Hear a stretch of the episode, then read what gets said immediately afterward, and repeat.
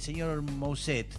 Sí, Mex, vamos a hablar de eh, algo que está pasando, en realidad está pasando en Santa Fe y Entre Ríos, pero tuvo su epicentro en Rosario porque hubo una marcha Sí. muy importante en Rosario ayer, eh, como protesta a eh, algo que está sucediendo que son los incendios. Ya lleva cuatro días de incendios. Sí.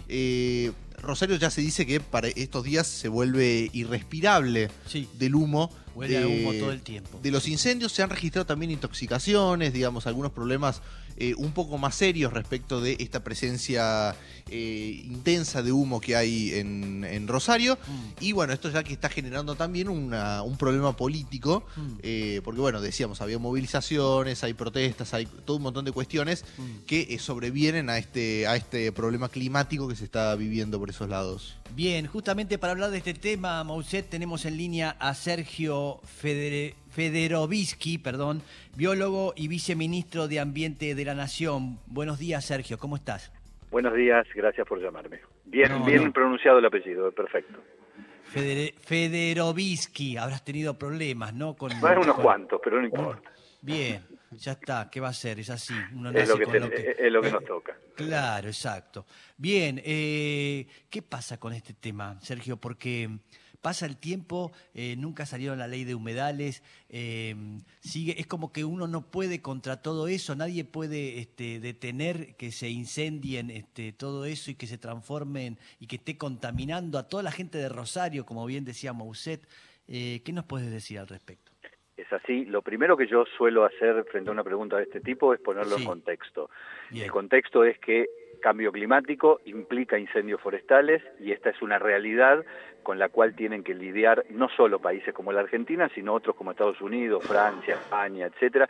Es un problema global y cada país intenta de la mejor manera posible enfrentar un problema que se ha agudizado rotundamente en los últimos años. En la Argentina en particular y en esa zona en especial, lo que tenemos es un escenario climáticamente muy adverso con una sequía que ya entra en su cuarto año consecutivo, con la bajante histórica del río Paraná, con una acumulación de estrés hídrico en la vegetación que hace que las plantas prendan como si fueran papel, con una acumulación de materia orgánica, de vegetación seca sobre el suelo, etcétera, etcétera. Y sobre ese telón de fondo lo que se recorta es un accionar muy criminal, habría que decir claramente, de unos cuatro vivos que para sacar ventajas particulares, para beneficiarse con sus propios intereses, desdeñan el bien común y van y prenden fuego, con distintas motivaciones, que van desde usar el fuego para como si fuera una herramienta de labranza, cosa completamente desaconsejada y prohibida en este contexto climático,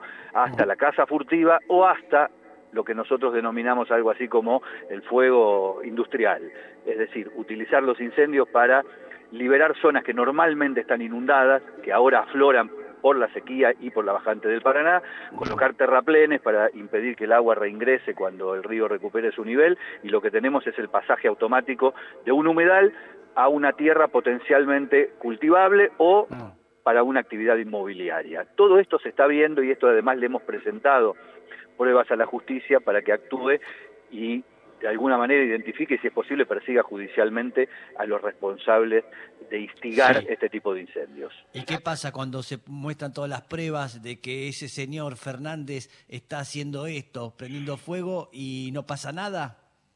Nosotros le hemos entregado en los últimos días a la Justicia Federal de Paraná y de Victoria en Entre Ríos Sí. datos de cámaras que el Ministerio de Ambiente de la Nación desplegó en la zona, en donde se puede registrar con una localización exacta el lugar y el momento en que se inicia cada uno de los focos de incendio. Le hemos pedido a la justicia que cruce esos datos con los datos catastrales y de ese modo pueda identificar a quién corresponde o quién es el dueño de tal establecimiento, tal lugar, etcétera, donde se, se prende fuego. Es la justicia la que tiene que, obviamente, por su función, llevar adelante esa acción esa investigación y citar a los responsables para que expliquen por qué cada dos días se le prende fuego al mismo lugar. Ajá, entonces está diciendo que esos señores que prenden fuego están relacionados con gente de la justicia, donde hacen que esto este, que es trabado y que nunca pa- les pase nada. Eso lo estás diciendo vos, yo no mm. afirmo eso, simplemente digo que es muy llamativo. Sí, metí en quilombo. Digo que es muy llamativo que eh, la primera denuncia presentada por el Ministerio de Ambiente fue en el 2020, hace más de dos años, y hasta el momento no tenemos resultados. Y las pruebas que hemos entregado ahora para nosotros son bastante contundentes porque muestran incluso personas físicas encendiendo fuego con lugares, insisto, perfectamente localizables y georreferenciados. Sergio, eh, Matías Monse te saluda. Em, ¿Qué pasó con la ley de humedales? Digo, esto que venía justamente a tratar este problema y que se había anunciado, incluso eh, formó parte de la campaña electoral del Frente de Todos en 2021 em, y no, no tiene, digamos, rastro de tratamiento en el Congreso. Hay que aclarar que la ley de humedales es una condición necesaria, pero no va, no hay que pensar que es una condición suficiente. Quiero decir, mm. nadie puede imaginar que al día siguiente de la promulgación de la ley de humedales mágicamente van a desaparecer los incendios, porque si hoy la mm. justicia no puede cumplir con su propósito de perseguir a los que prenden fuego, tampoco sabemos si va a hacer cumplir a la ley de humedales.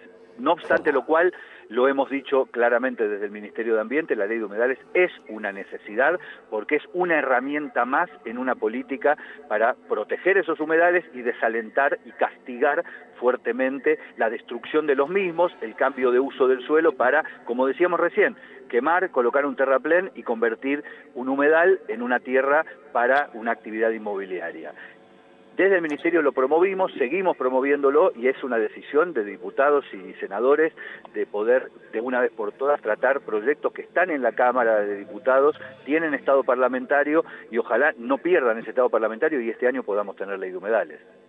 Bien. ¿Pero creen que lo están demorando desde la Cámara de, Diputados? Digo, porque ha pasado por lo menos un año desde la campaña eh, electoral en la que se anunció como uno de los... Eh, como uno de los puntos centrales incluso, incluso está en un correcto, eh. es correcto. Yo no voy a hablar por los diputados, pues no me corresponde, pero no cabe la menor duda de que una ley como la de humedales, que desalienta el cambio de uso de esas áreas que son tan valiosas ecológicamente, despierta intereses y despierta tensiones y claramente hay que entender que cuando uno habla de ecología, de medio ambiente y de mejorar la calidad ambiental y de detener la contaminación o la destrucción del ambiente, está hablando de tocar intereses que se están beneficiando actualmente con esa modalidad y con ese statu quo. Este, Sergio, ¿qué, porcentaje hay, digamos, de este accidente natural que se prenda fuego todo, como estabas mencionando en un principio, y que sean este, los vivos que queman este, los campos para su beneficio económico y eso? ¿Qué, qué, qué es más? ¿Se entiende la pregunta? Sí, sí, sí clara, claramente en el caso del Delta no hay registro de que los incendios se inicien de manera natural. Todos los incendios, o por lo menos la abrumadora mayoría de ellos, tiene origen en la actividad humana, ya sea por negligencia, por eh, imbecilidad o directamente por venalidad lisa y llana. Por lo tanto, ¿por qué? Porque además, eh, lo voy a graficar eh, para que se entienda, hoy en día encender un fuego en esas condiciones tan adversas climáticamente, con esta sequía tan aguda y tan pronunciada, es como pretender encender un fósforo dentro de una garrafa.